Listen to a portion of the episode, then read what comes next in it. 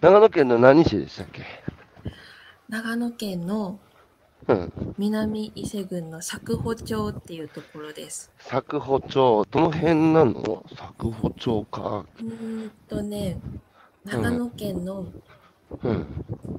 一応真ん中に当たるんですけど、真ん中。群馬 群馬県群馬県より上田市の近く、あ軽井沢の近くです。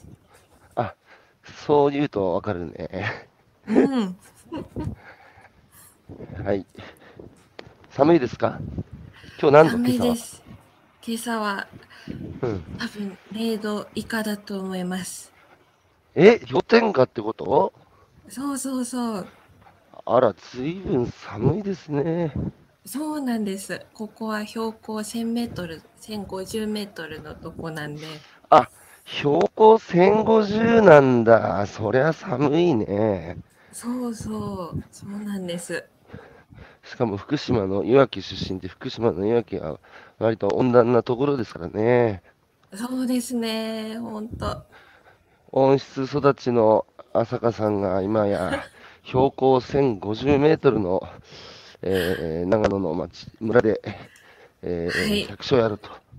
いうことで鍛えられてます。あー じゃあその辺のお話を今日は伺っていきますかね。はい、お願いいたします。はい。じゃあ、改めましておはようございます。おはようございます。はい。えー今日は2021年11月20日ですか、今日は。今日は19です。19、毎日間違うっていう。もうどうもね、この日にちを覚えられない。11月19日。さあ、ようやく来ましたよ。今週は長かったな。金曜日。えー来ました。でも農家はさ、別に、あ、週末来たとかないでしょ。ないないない、ないです。関係ないよね。週週末来たとかさ、ゴールデンウィーク来たとか、農家は関係ないって、この辺もね、あの、食べる人にはね、ぜひ知っててもらいたいですよね。うーうんん、確かに。うんうんうん。はい。えー、ということで今朝のゲストは、えー、高木朝香さん。えー、23歳になった ?24 歳 ?25 歳？23歳、3歳。あ、すいません。ほんとごめんなさい。ちょっと時計の針を回しすぎました。えー、23歳、福島県いわき市出身、え。うん。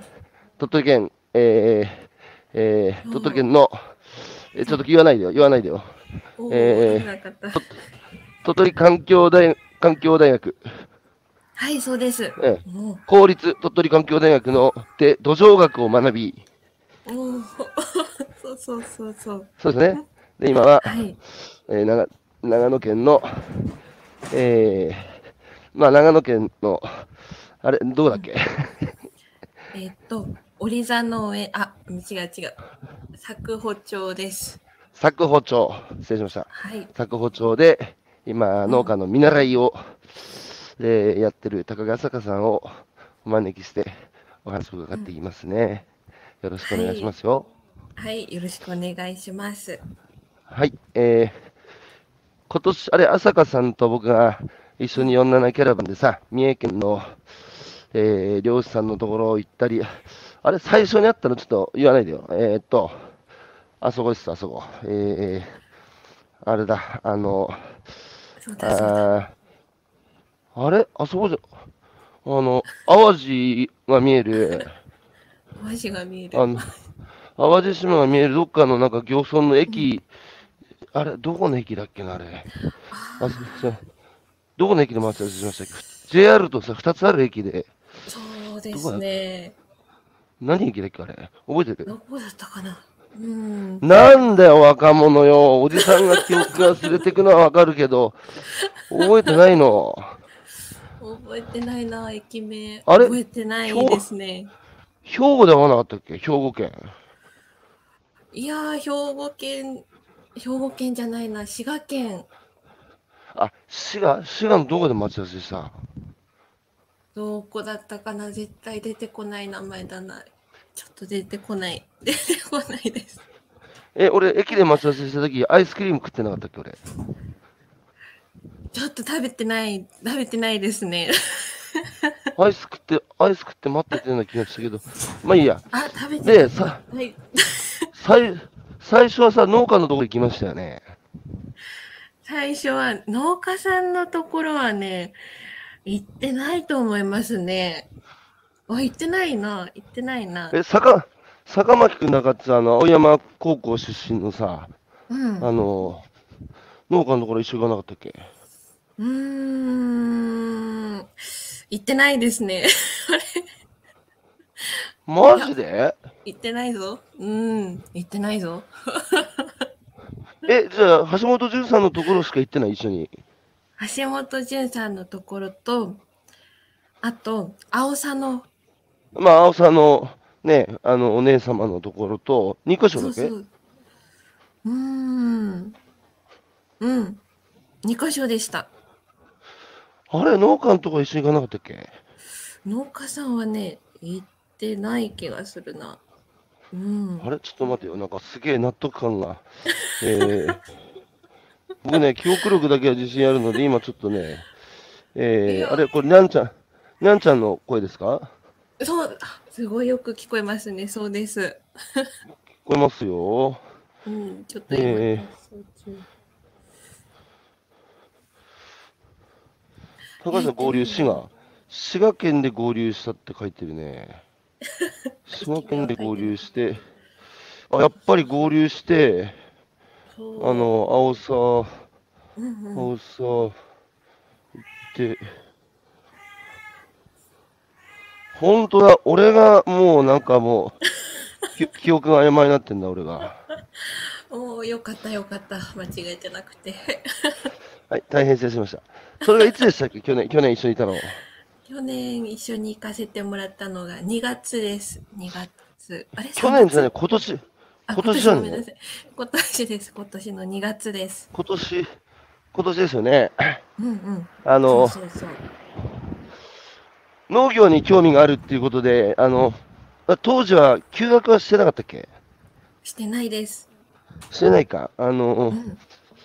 農業に興味あるんだけど、あれ、47キャラバンに同行してみようと思ったのはなんでですか、あれは、最初に会ったのが、でも、ひろゆき、高橋ひろゆきさんが鳥取で47キャラバンをやってて、で、そあの時に行って、あ、はあはあで、そうそうそう。で、その後なんかこう、車座とかをにこう参加させてもらったら、なんかみんな、そう、そういう同行してて、あ、ちょっと私も行きたいなってなって、で、そう、ちょうど三重県の日がすごい良くて。思い出しました。鳥取県は去年の、えー、確か10月、うん10月とか9月ぐらいじゃなかったっけな。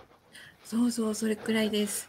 その鳥取県の、えー、高橋由紀の47キャラバンにはなぜ来ていただいたんですか？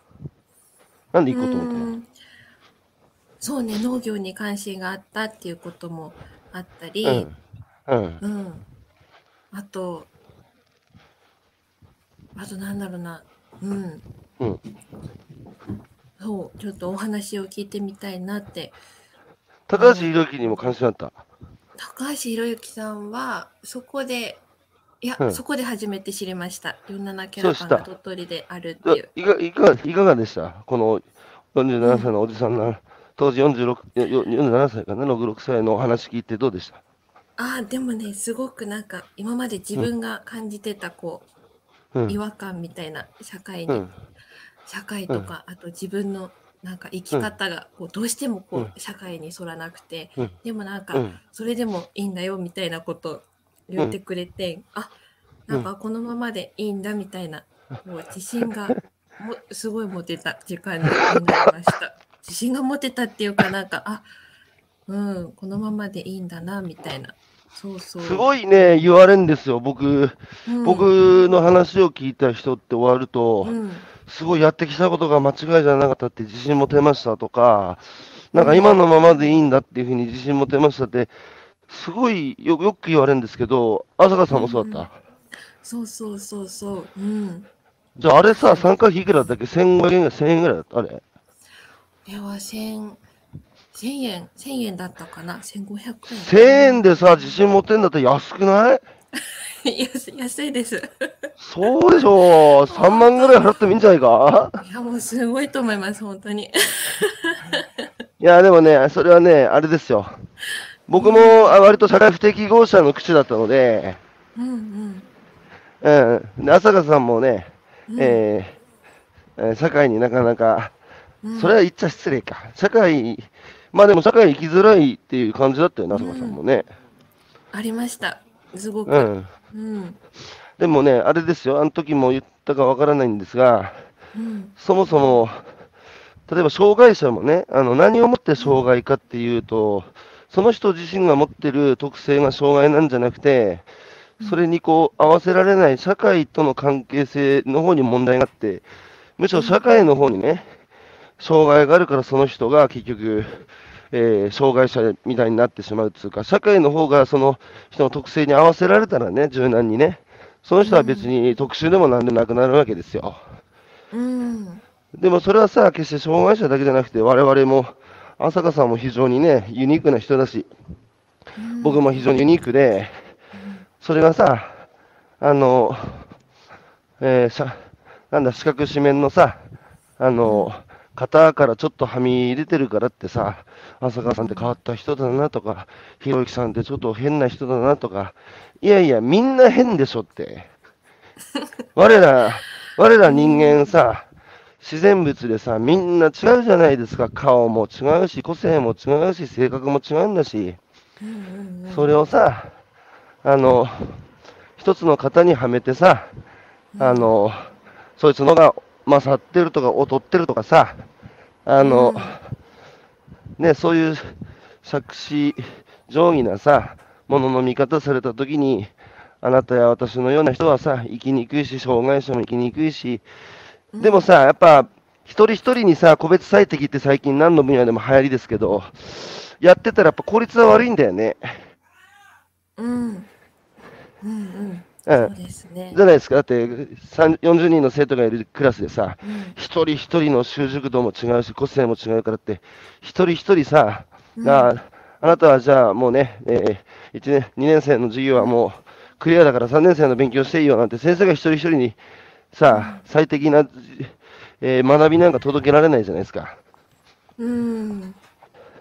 だから確実的にや、確実的にやってきて、でももうさ、あの、豊かになったから、この国はね。で、最近だからこう個性とか、個別最適だとか、それぞれに、の個性に応じてっていうのは、まあ今世の中の流行りですね。本当にできてるかどうか別にしてね。でうんうんうんえー、浅香さん、それでね、はい。あの、僕の話を聞いてくれて、その後キャラバンに来てくれて、初めて漁師の現場に行ったんじゃないですか？そうです。どうでした？二つの漁師の現場を見て、その後橋本潤さんの現場に確か行ってましたよね？うん。1ヶ月行きました、その後。しかもあなたは珍しい、僕が1年に1回料理するかしてないかの、あの、アクアパッツァを食べましたよね？そう、もうとってもレアなアクアパッタ美味しくいただきましたよ。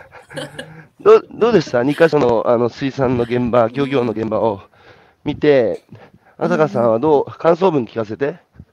うん。そうですね。なんかその時、漁師さんに出会ったのも初めてだし、漁師の現場っていうのも行ったのも初めてで、すごい自分にとって、まずは新鮮な体験だったのと、はい。あ。とは、青さの漁師さんとかだとうん、あの、環境の温暖化、環境うん、気候変動うん。の影響をうん。やっぱりこうもろに受けてしまう、うん、うん。でそれで青さを作るっていうのがすごい難しくなってる中でもうん。なんか市場の価格っていうのがこう変わらないっていうかそれ以上にこう下がってるっていう状況があって難しくなってるのに価格は下がってるっていうなんかこのはすごい矛盾を感じたり、い。うん。うんうん。そうだね。そうだね。うん、そうですね。あの現場見てさ、うん、でもさ、なんか畑と違ってこう海だとさ、全部つながってるからさ、そうそうそう。なんかうんね、この漁師さんたち個人の努力では、なんつうか、どうにもならないよな、なんかこう、途方に暮れてる感じだったよね。そこすごく感じました。うん。海ってやっぱりつながってるから、うん。ここでこの人が頑張っても、その、その頑張った分って戻る、ね、こう海が返してくれるっていうわけでもないから。いや、そうなんですよ。ね。でさ、うんふ普段からさ、海産物は食べてたでしょ？うんうん。はい。それとさ、気候変動の問題とかは、それまではさ、リンクしなかったでしょ？うん。全然しませんでした。うん。でも現場に行けばわかるよね。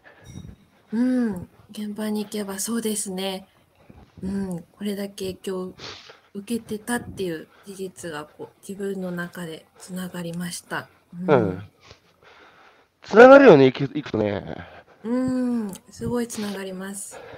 でもさ、現場行かないとつながらないよね。いくらさ、温暖化だってさ、ニュースであったり、あるいは、今も北海道が、ほ今年ね、赤潮の被害で、えーウニが取れなくて何、何十億の被害だってニュースで見てもさ、うん、へえ、そうなんだとしかならなくない？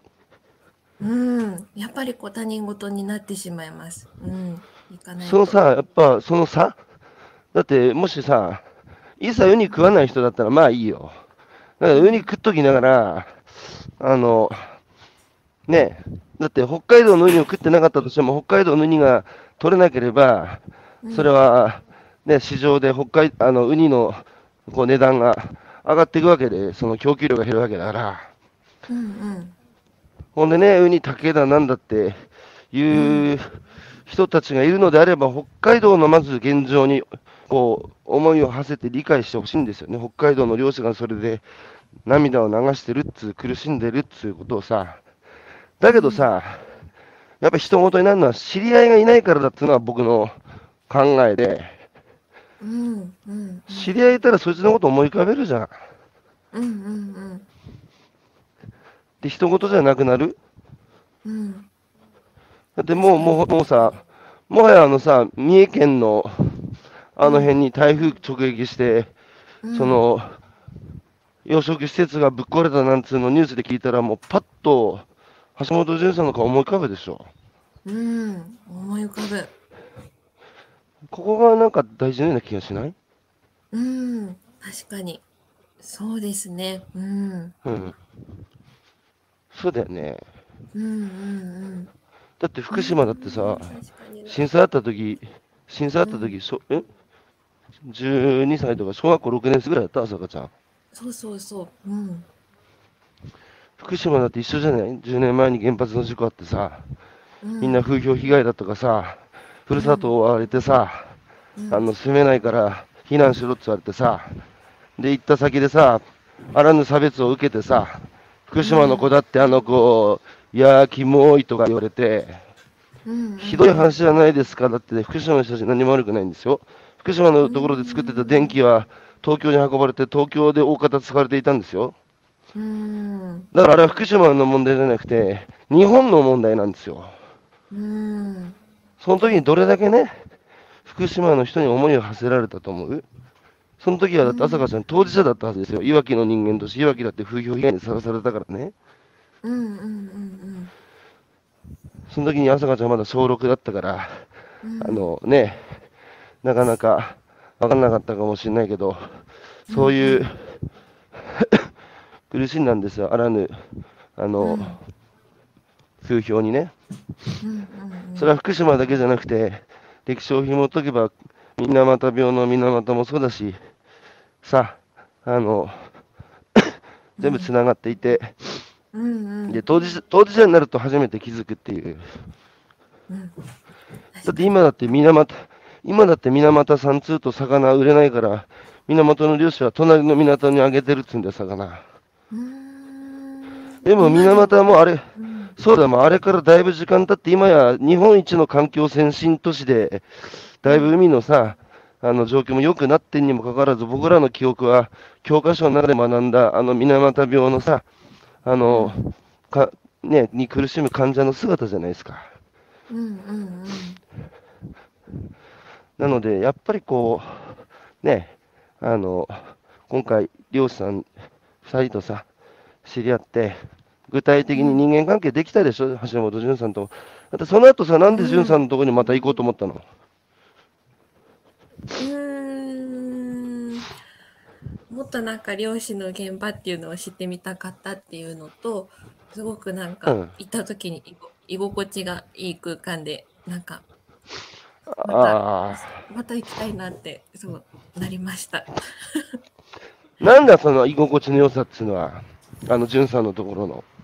うーん居心地の良さなんだろうななんで橋本淳のところは居心地がいいの？うーんなんかすごくなんか第二の家族のように、私はすごく勝手に感じていた時いやにいうんうん、うん。なんでだろうね、橋本淳さんのところみんな、ねう、ん。あの、ふるさとみたいだっつって、居心地がいいって、みんなあそこ行くじゃないですか、帰るじゃないですか。うん、確かに確かに。なんで？なんでなんだろう。うん。それまで朝香ちゃんにとっては居場所っつうか、うん。あの、居心地のいい、ここ来るとほっとするみたいな場所っていうのはありましたか？ああ確かに。実家とか以外ではきっとなかったですね。うん。なんだろうね、あの、淳さんのとこの、あの、まるで家族かと思うような、あの、団らんの場があって、うん。で、自分のままでいられる。うん。うん。うん。あそこあそこ行くと自然体。それで逆に言うとさ、それまでこう朝香さんも生きにくさっていうか、うん。あの、感じることはあったみたいな話してなかったっけ？うん。生きにくさはかなりうん。感じてた？感じてましたね。うん。それは学校にいると、昔の、いわきの学校にいるときからかそういうのは感じてた？普通に学校には行けてたの？うん学校にはいやもう結構いやいや行く時期とかもいっぱいあったしでも学校には我慢して行ってたみたいな感じですね。うん、それは高校時代ですか？中学時代？小学校？ああでも結構全部かも小中高って。うん、じゃあ、小中高、本当は行きたくなかったけど、まあ我慢して、うん。えーうん。みんな学校行くし、まあ、行かないと親にも迷惑かけるし、あの、しょうがなく行ってたんだね。うん、本当。それは、そうなんで学校がつまんなかったからか、それともなんか学校で、なんか嫌な思いしたとか、何が嫌だった？学校に行くの。学校に行くの。ううんん。まずはその自分にとって、うん。多分人間関係っていうのも難しかったし、あとは学校のスピードとかにもついていけなかったし、あーなんかもういろんなことがああ、早すぎて。そうか、そうか、そうか。うんうん、なあ、あれだもんな、朝香ちゃんはな、あのう、ん穏やかな時の流れを生きてる人だ、生きてる子だから。そうそうそう。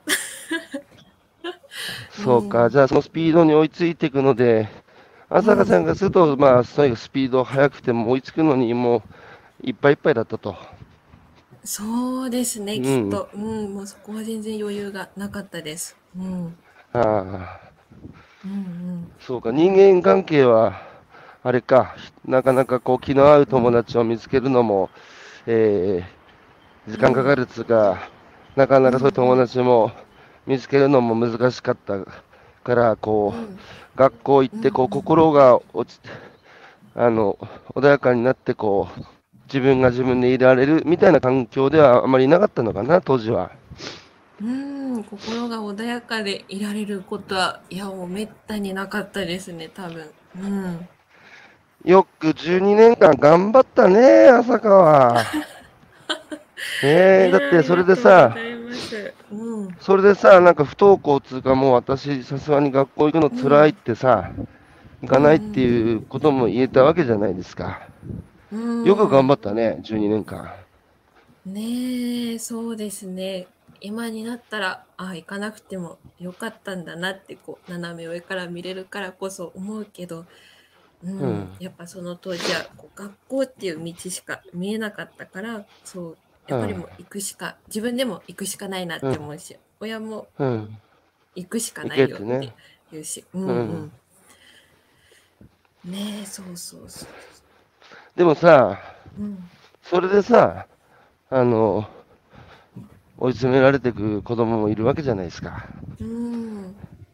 で、例えば学校でさ、こう嫌な思いして、例えばいじめにあってとかさ、で、これで家帰ってさ、親に言ってさ、私学校行きたくないっつって、うんで、まあいろいろ先生とのやり取りする中でさ、それでもなかなか改善せずに私本当に行きたくないっていう時にさ、親が、あじゃあもう行かなくていいんだって、ちょっと他のもった学校を見つけようだとかさ、あの、あるいは少し家で勉強するか、ホームスクールするかみたいなことを言ってくれるね、親の余裕と、あと親の、まあ、気も考えか、がある子は救われると思うんですよ。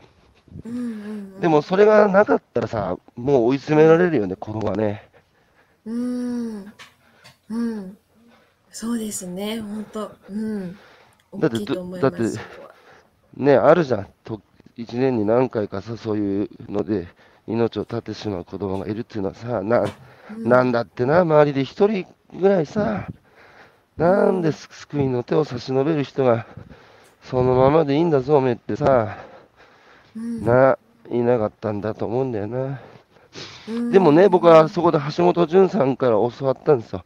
淳さんのところもいろんな、まあ、困難を抱えた、あの、子供が時々、ぜね、日本から、全国から来て、うん。で、船の上乗せて、あの、太平洋のさ、あの、淳さんのあの、港からバー行ってさ、で、太平洋にこう、行ってさ、海の上に船で乗って、魚たちの世界見せてやると、子供たちが、なんか今までくよくよしてたね、いじめられたとかね、そんな悩みがもうちっぽけに思えてどうでもよくなったみたいな風に思う子供もいるらしいんですよ。だから大事なのは、人間の世界って別にさ、この地球で生きてる僕ら生物生命の世界っていうのは、人間ごく一部じゃないですか。で、大別するとあれですよ。人間の世界と自然の世界、まあ動植物の世界ですよね。あえて分けると。うんで、人間の世界にも、都合のいい、自分にとって都合のいい人間関係と、都合の悪い人間関係、両方あるじゃないですか。気の合わない上司がいるとか、ムカつく上司がいるとかさ、いじめてくる同級生がいるとかっていうのは自分にとってはあまり都合の悪い人間関係ですよね。で、自然も、自分にとって都合のいい自然と都合の悪い自然がやっぱあるんですよ。うん例えば、今回のコロナウイルスだって、僕ら人間にとってはまあ、経済社会止められてしまったわけでさ、会いたい人にも会えなくなって、で我々人間にとってはまあ、都合悪い自然じゃないですか。うんだけど、免疫を与えてくれるさ、あの、ウイルスもいるわけで、人間にとって都合のいい、その自然もある。海だって海産物を与えてくれる人間にとって都合のいい海と、時々津波みたいにさ、人に牙を向く都合の悪い海があるじゃないですか。うんうんそうすると4現象ですよ、4現象。うんうん人間の世界、自然の世界。さらに都合のいい都合の悪いと分けると4現象で、で、おぎゃーって生まれて、学校入って、もしね、今の社会っていうのはこの自然の世界がなかなかないじゃないですか。うんでうん人間の世界だけでしかも、都合の悪い人間関係に運悪く当たってしまうと、そこが全部になっちゃうじゃん。そうすると絶望しちゃうけど、そこはね、一部なんだって知ってほしいんですよ。うんそこは4現象のうちの左下の部分で、他にね、もっと、その、あんたと気の合う人もいるし、あんたをそのままでいていてもいいよっつってくれる人もいるし、あとはなんならね、右の世界に行ったら、動植物の世界から行ったらさ、勉強ができるだできないだとかさ、勉強を解くスピードが速いか遅いかなんてどうでもいい話で、うんそれは人間が作ったルールの中でね、評価基準の中では、あの、ね、生きにくいかもしれないけど、でも世界は広いってことを知ってほしいんですよね。だから人間の作ったルールの中で、生きにくかったり評価されなくて辛い思いしてても、気にすんなっつう、その、だから、こう、人間以外の動植物の世界があるってことが分かればね、そんなに追い詰められないと思うんですよ。うん。それどう思う？朝からさ、人間以外に仲のいい、なんかこう、家にペットがいた、犬がいたとかうさ、んあるいは虫見て虫と遊ぶのが好きだったとか、そういう人間以外の仲良しはいた？うん。そういえば、そうですね。いました、いました。それこそ私は犬を飼ってたから、うん、なんかどれだけ学校で辛いことがあっても、なんあか、そうあ、、そうか。なんか犬がいたから、な、そう、なんつう名前、そのワンコはなんつう名前だった？ももちゃんです。ももちゃんか。女の、女の子？女の子、そう。女の子か。うんじゃあ、朝香が学校で嫌な思いをして帰ってきても、家に帰ってくれば必ずももが、スリスリってこううん朝香にすり寄ってきて、で朝香が撫でてあげると喜んで、うんうんだから朝香が朝香でいられる相手だったのよ、もももちゃんは。うん、そうですね。本当すっごい心の大きな支えでしたね、その時は。うん。そっか。うん。なんか、絵本ってさ、今読む機会ないでしょ？うん。ある？あんまりないです。朝香もこの先さ、うん。あ、の、ステディな人見つけて、やがてね、結婚して、もし子供を産むようなことがあればね、また絵本を手にする時が来ると思うんだけど、うんかも子供の頃はやっぱり絵本を読まれたと思うんですよ、親から。うんうんうん、で、僕はね、ろくにまあ子育てに参加、えーしてませんが、うん。あの、子供がさ、やっぱ生まれて、時々出張から帰ってさ、あの、最初の頃はやっぱ絵本を時々読み聞かせてたりしてたんだけど、うん絵本、あると気づいたんですよ。うんその、だって子供に絵本買っていこうと思って絵本いろいろ見るじゃないですか。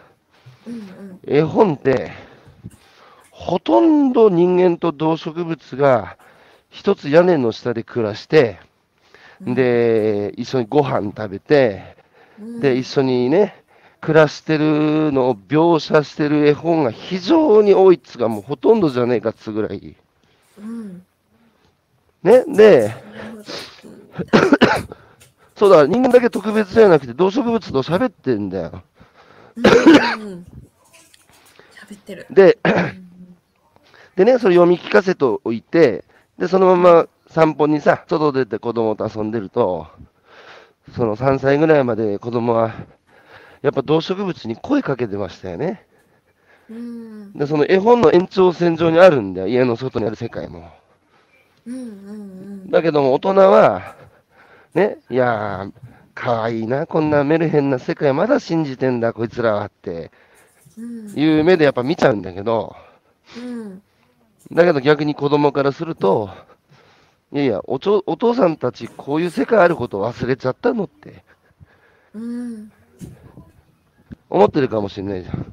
うんうんむしろだから僕らの方が、そういう世界を見えなくなってしまった動植物なんか喋れるわけねえじゃんとか、動植物に意識なんかあるわけねえじゃんみたいな、人間だけが特別だみたいなね。でもまさにそういう、僕ら人間が、その都合のいい社会を作るためにね、動物、植物、よその生き物は、うん。まあ利用すべき手段っていうか、うん。あの、そいつらにとっては都合が悪いことでも人間にとって都合が良ければ利用していいんだっていうやり方でここまで来たわけですよ。うん。でもさ、動植物にとって優しくない社会って結局、人間の社会の中にも、その、あの、阻害を生むっていうか、結局評価のさ、物差しを子供の時からあてがわれ、あんたはできることができない子だってさ、ほんで親や先生や友達に気に入られるためにさ、その評価を上げようって、とにかく自分はどう見られてるか、評価ばっかりされてんじゃん、子供ってさ。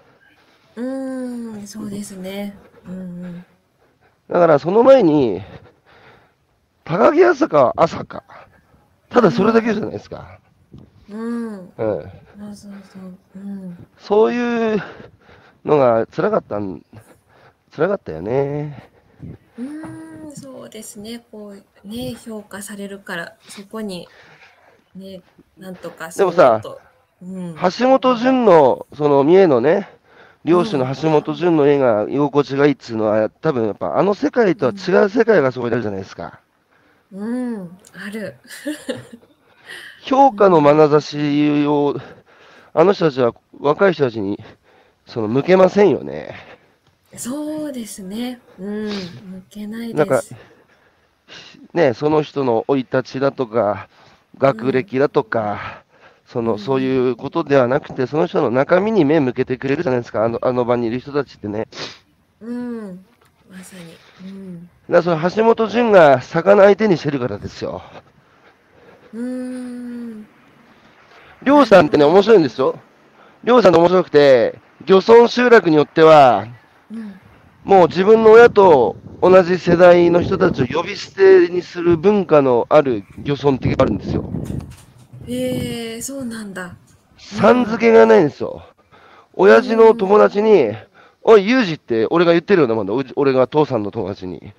おお。えー。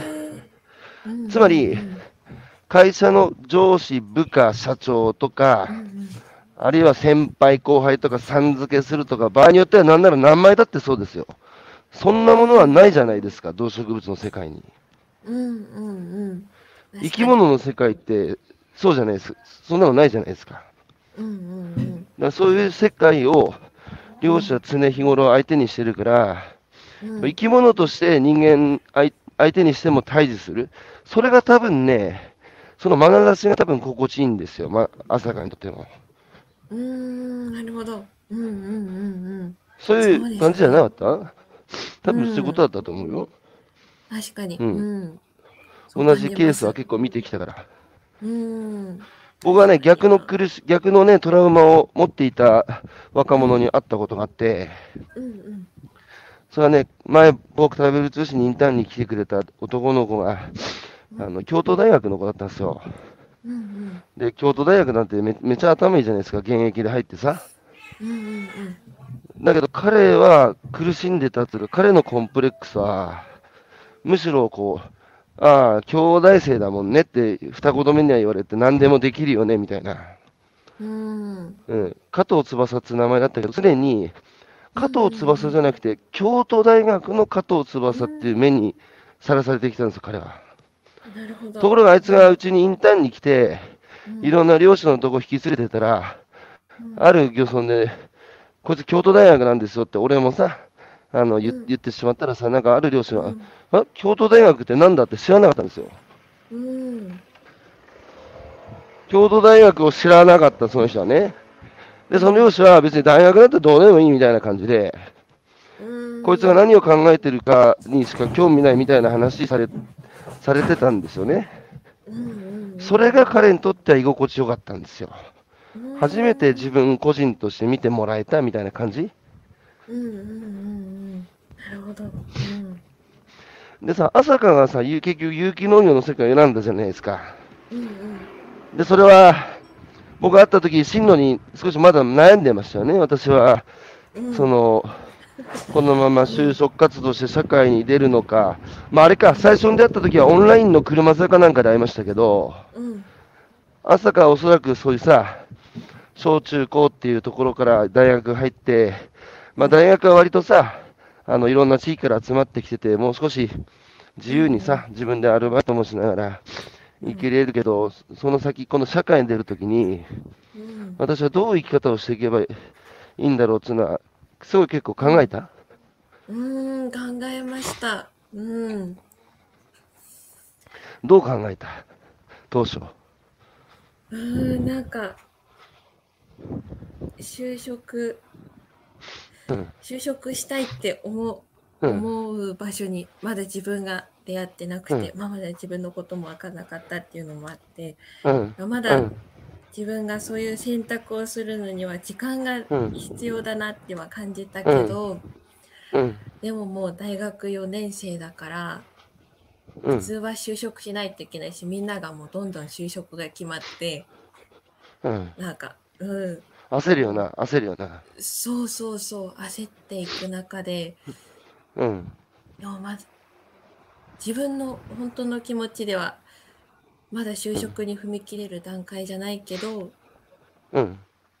でも区切りとしてこう就職をうん。うん。しないといけないここで新卒っていう肩書きを使う、うん。なんかそれをうんしてるのってすごい大きい、うん。これ自分の将来にとって大きいことだって思って、うん。ねなんか不安とかでやっぱうん。捨てが捨てきれなかった自分がいました、うんやっぱり、うん。うんうん。うん。うん。そうだよな。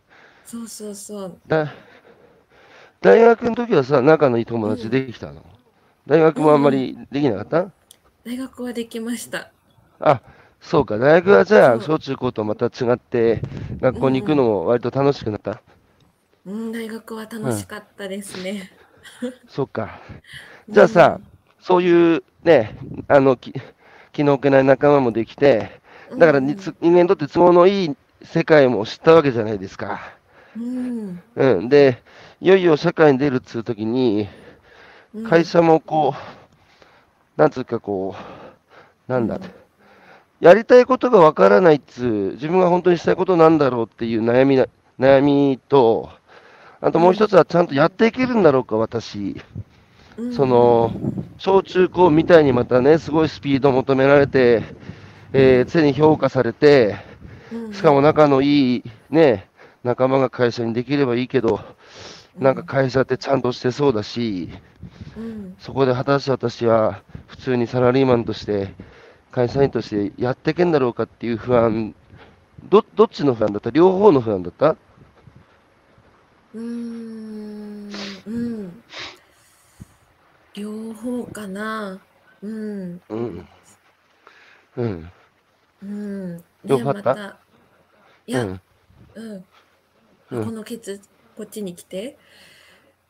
うん、いやいや、就職のするときにね、その社会に出ることに、こうん。う、一歩踏み出せなかった、うん。その就職活動で悩んでしまった理由は、やりたいことがわからないっていうことと、もう一つやっぱり会社に入ってちゃんと私うまくやっていけるんだろうかっていう、その不安もあった？りうん。うん。どっちもあった。うん、どっちもあった？うん、ちゃんとしてないからな、朝からな、俺と一緒で。そうそうえそう。でもかうんそうでも会社ってうん。でも会社ってちゃんとしてそうじゃん。うんちゃんとしてそうだったそんなそう一さ、歩やっぱ引いてしまうような自分が、うん。小中高もちゃんとしてるじゃん。で、大学って割とさ、ルーズっつうか、別にちゃんとしてないやつでもさ、いてれるっつうか、みんな人間関係も希薄だし、なんなら授業だって別にさ、受けなくたってさ、あの、一夜漬けで試験さえ受ければ単位ももらえるし、みたいな。なんか、大学ってチャランポランでもまた、さ、許されるっつうか、うんうん。だけど小中高はさ、やっぱ、ね、うん。出席ちゃんとしてるかどうかも確認されて、で、一緒にさ、給食も食わなきゃいけないし、一緒に文化祭もやんなきゃいけないし、一緒に修学旅行も行かなきゃいけないし、みたいな。会社もやっぱルールの中でね、生きるので、そこに対する朝からのなんかこう、とトラウマっつうか、またあの、ちゃんとした社会に私戻って、ちゃんとしてない私やっていけるか、朝から大丈夫か、みたいな、そういうのあった。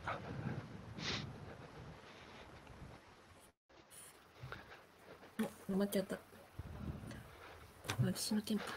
で、そんなね、不安があった中で最終的にこう、今の場所を選んだ、えー有機農業を選んだ理由は何でした、有機農業を選んだ理由はうん、うん。なんかこう今のうん、なんかその当時の自分のなんかうん便利でこう豊かな暮らし、うん。便利で効率がうん、いい豊かな暮らしっていうのが、うん、なんかこうそこを支えているのがこう大規模な環境破壊とかだったり、うん、うん、なんか途上国の貧困問題だったりそういうものに支えられてるから、今の便利な日本の生活があるっていうのに,、に気づいて、うん、うん、じゃあまずはそうそういう環境破壊とか貧困問題を引き起こさない側になろうって思ってで、そこで、その一つの手段としてたどり着いたのが、そう、有機農業だでした。うん。なるほど。うん。そうそうそう。その生き方ならうん。納得して生きれると。うんうんうんうん。そう、自分が。うん。そのさ、うん今の僕らのこの豊かな社会がそういう世界の多くの人た人々の苦しみや悲しみの上に成り立っている。うんで、それを、えー、助長する側に、これ以上助長する側に私はなりたくないと。うんうんうん。それがまさかの思いだろ？うんうん。それはなんでそこまでさ、そういう虐げられてる人たちに、あなたはだって会ってるわけじゃないじゃないですか。うんうんうん実際に会ったことないじゃないじゃないですか。僕らの苦しみによってくる、僕らの暮らしによって苦しめられてる、具体的なアフリカの子供とか、まだ会ったことないじゃないですか。うん。うんうんうんなのに、そこに思いを馳せてさ、うん。その人たち苦しめたくないもうってさ、うんそう思えてさ、実際に自分はそういう生き方をしたくないってさ、その社会人としての一歩目を有機農業に選んだっていうけど、うんすごい想像力っていうか、共感力っていうのは、まさかはすごい持ってんだね。うん。ありがとうございます。うん、ねやっぱ想像しちゃう、うんその虐げられてる人たち。うん。なんでその人たちは私たちのせいで苦しむんだろうって思っちゃう。うんうん。うん。なんとかしてあげよう。うん。うん、このままじゃいけないなっては、すごく思いました。うん。すごいね、なんでその優しいの？うーん。ねえ。でもやっぱりなそれはさ、うんうん。うん。うん、でもやっぱり何？うん、ねそこを、そこを、うん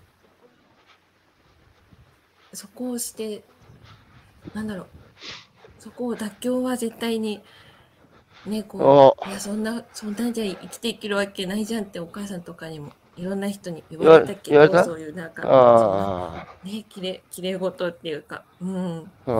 ね、言われたけど、うん、やっぱ言われるから、まだ迷っ迷う時もいっぱいあったけど、うん。でもこのオリザ農園のうん。こののりこさんに出会った時、うんあうん。うんこの人うんちゃんとなんだろうそういう自分の芯を持ってうん。やってるんだみたいなそうなるほど。そうそこに出会ってうんいいとこ出会ってよかったな。そうそうそうおか、うんね、自分のお母ちゃんとか友達も、いや朝香の言うことはわかるけど、そんな綺麗事だけじゃ実際、実際社会で生きていくの難しいよみたいな心配をしてくれてた時に、やっぱ確かにそうかなって思いながらも、でも朝香は妥協したくないと、そういう、あの、妥協した生き方したくないって思ってた時に、そのオリザ農園の方は、いや、朝香ちゃんいいんだよと。私たちもね、そういう暮らしをしてるからって言われて、うんあ、実際にロールモデルじゃないけど、こういうふうに生きればいいんだって思える存在がそのオリさん農園だった。そうなんです。うん。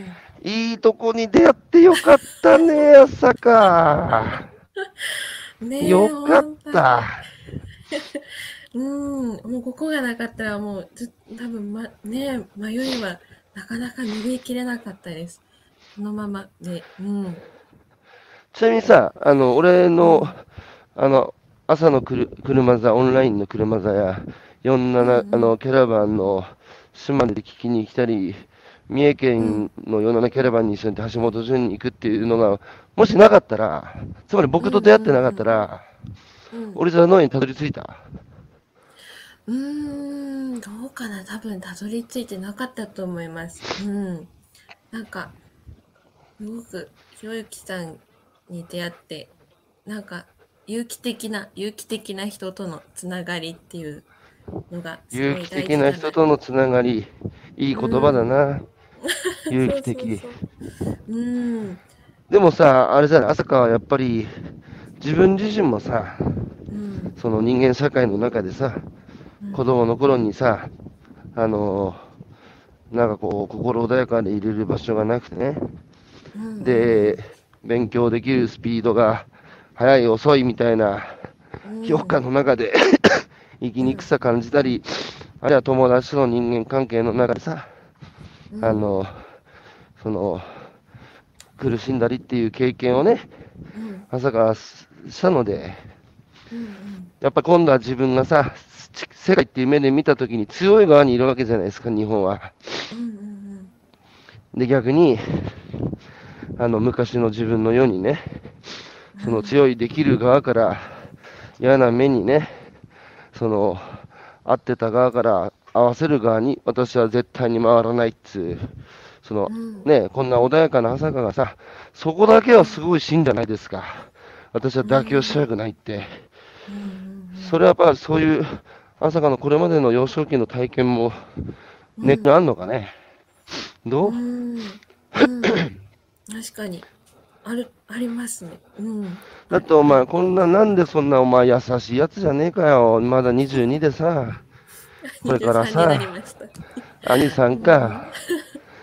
なあ、その年でそんな風に、ねえ、そういう、虐げられてる人たちの思いを馳せてさ、実際にうん会ったこともねえのにさ、その人たちを苦しめる生き方を私はしたくないっつってさ、実際に新卒でさ、そういう生き方をするっつうんだから、見上げたもんだな、さかよ。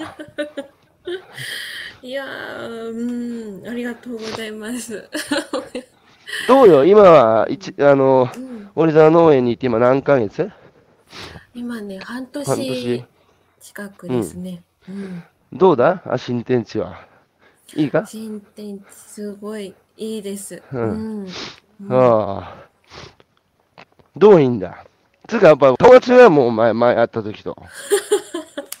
生き生きしてるもん。た人生楽しいっつう顔してるぞ。本当によかった。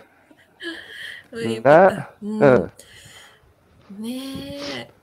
うんいやーなんかもうここの生き方がすごくいいし、うんなんかこう、うん有機農業が土台にあってでそこに自分の、うんなんか、ね、有機農業が土台にあってでうん。そこの上にこう今近くにうん。森の幼稚園っていうのがあったり、ああ、ほうほう。そう。あとはのりこさんは医療そう医療っていうのも考えてたり、うん。うーん。あとは福祉っていうのも考えられてやっぱ有機農業が土台にあれば、うんなんかも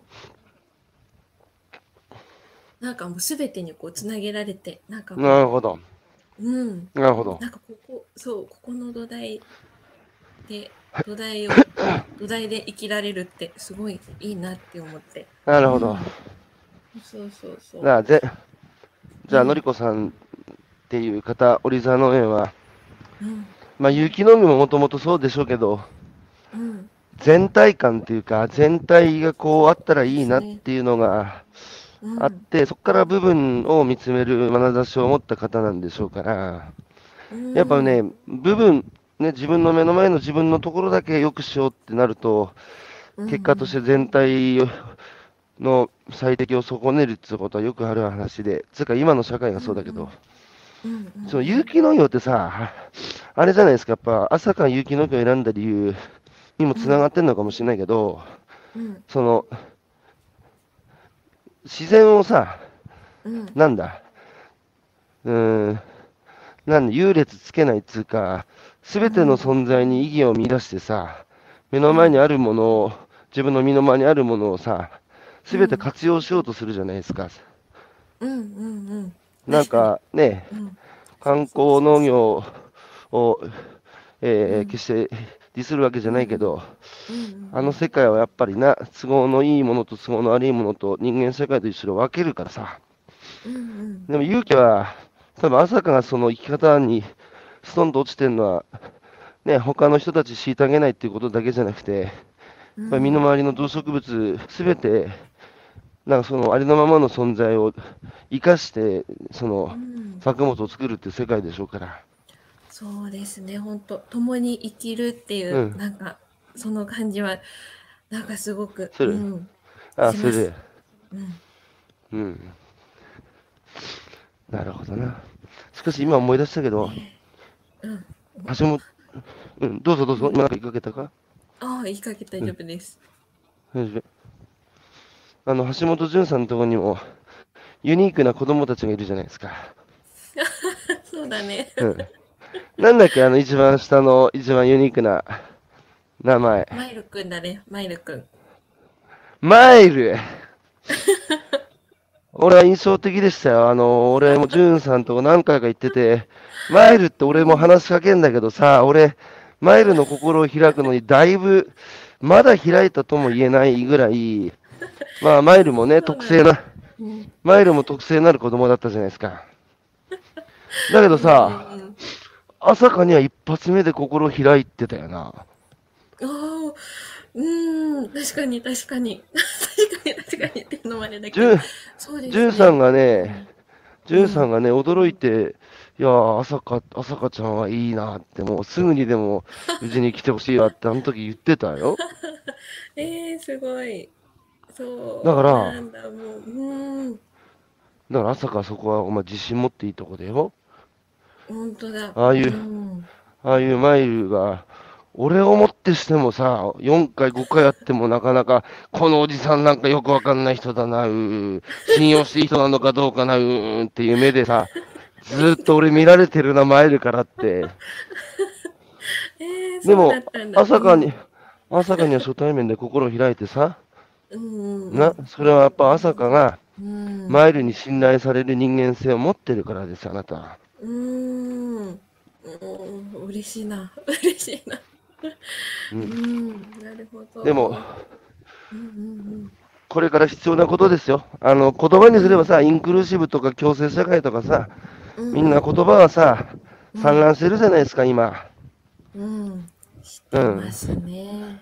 うん、だけど、それは、あの、言葉が上滑りして実態が伴わなければ、うん、さ、何にもならないわけでね、あなたはそれ、ね、実態そのものだから、高木朝香っていう人は。うん、う、ん。あの、ね、決して弁は立つ方じゃないじゃん。自分でも分かってると思うけど。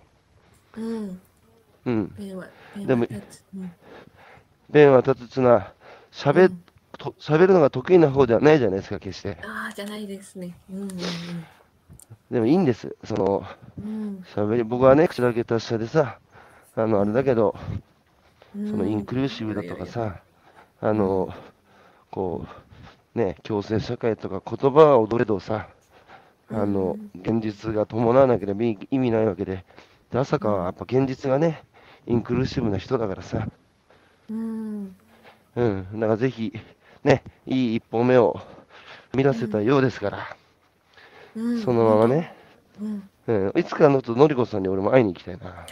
ねえ、ぜひ来てほしいです。ね、来てほし大丈夫いです。大丈夫かな？俺受け、受け入れられるかな？俺、口先だけで絶。対大丈夫です。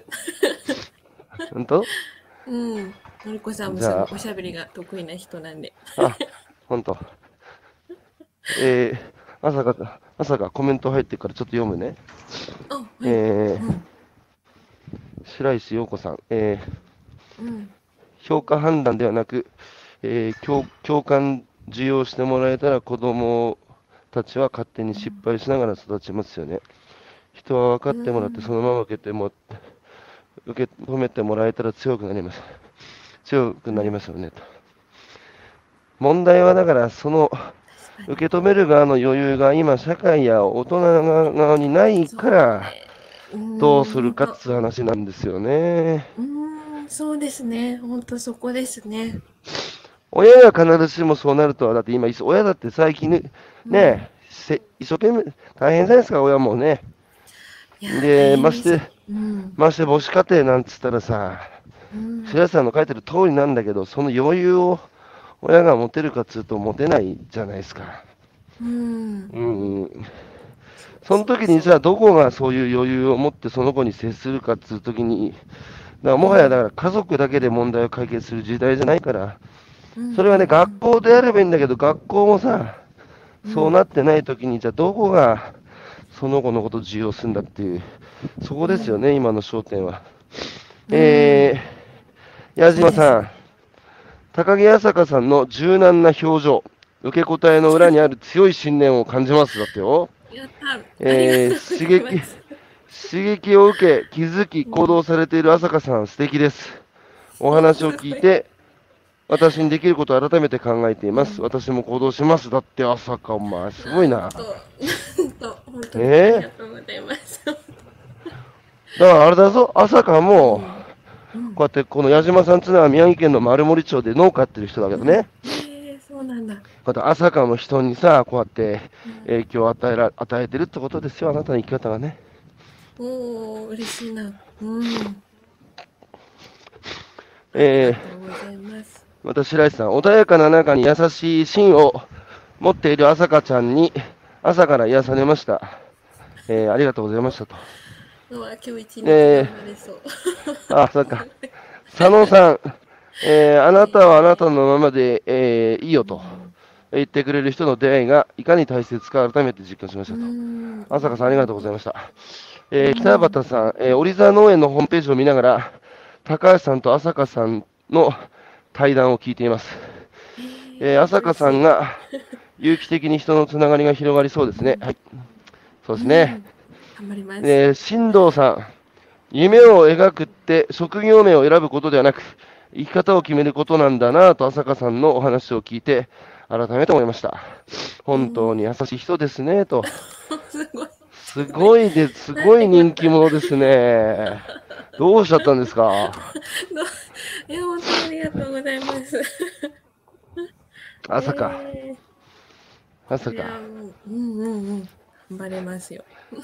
この世界、ね、そここの世界生きるに値する、ね、あの、世界にししようん。う。な。します。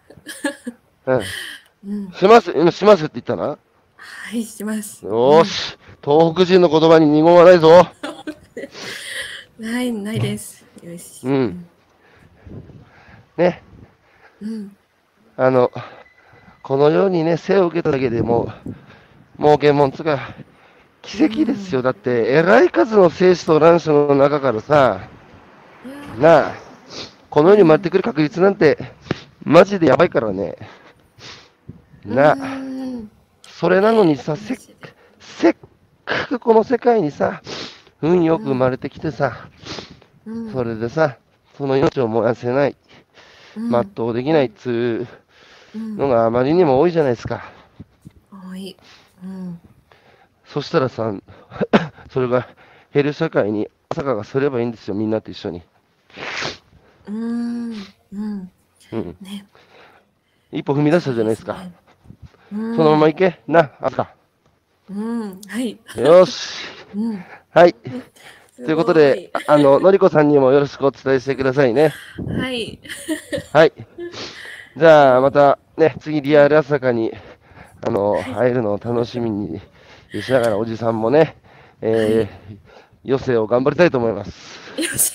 いやいや、まだまだお願いします。一緒にやろう、一緒にやろう。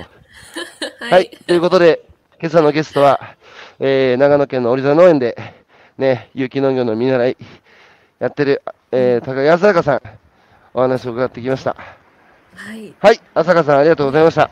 こちらこそありがとうございました。はい、ありがとう。お聞きいただいた皆様も、ね、今日も秋晴れですけど、東京は、ね、季節の変わり目ですから、どうぞお体にはご自愛を、えーいただいて、良い一日をお過ごしください。うんじゃあな、朝香。はい。またねでは、良い一日を。ありがとう。はーい、じゃあね。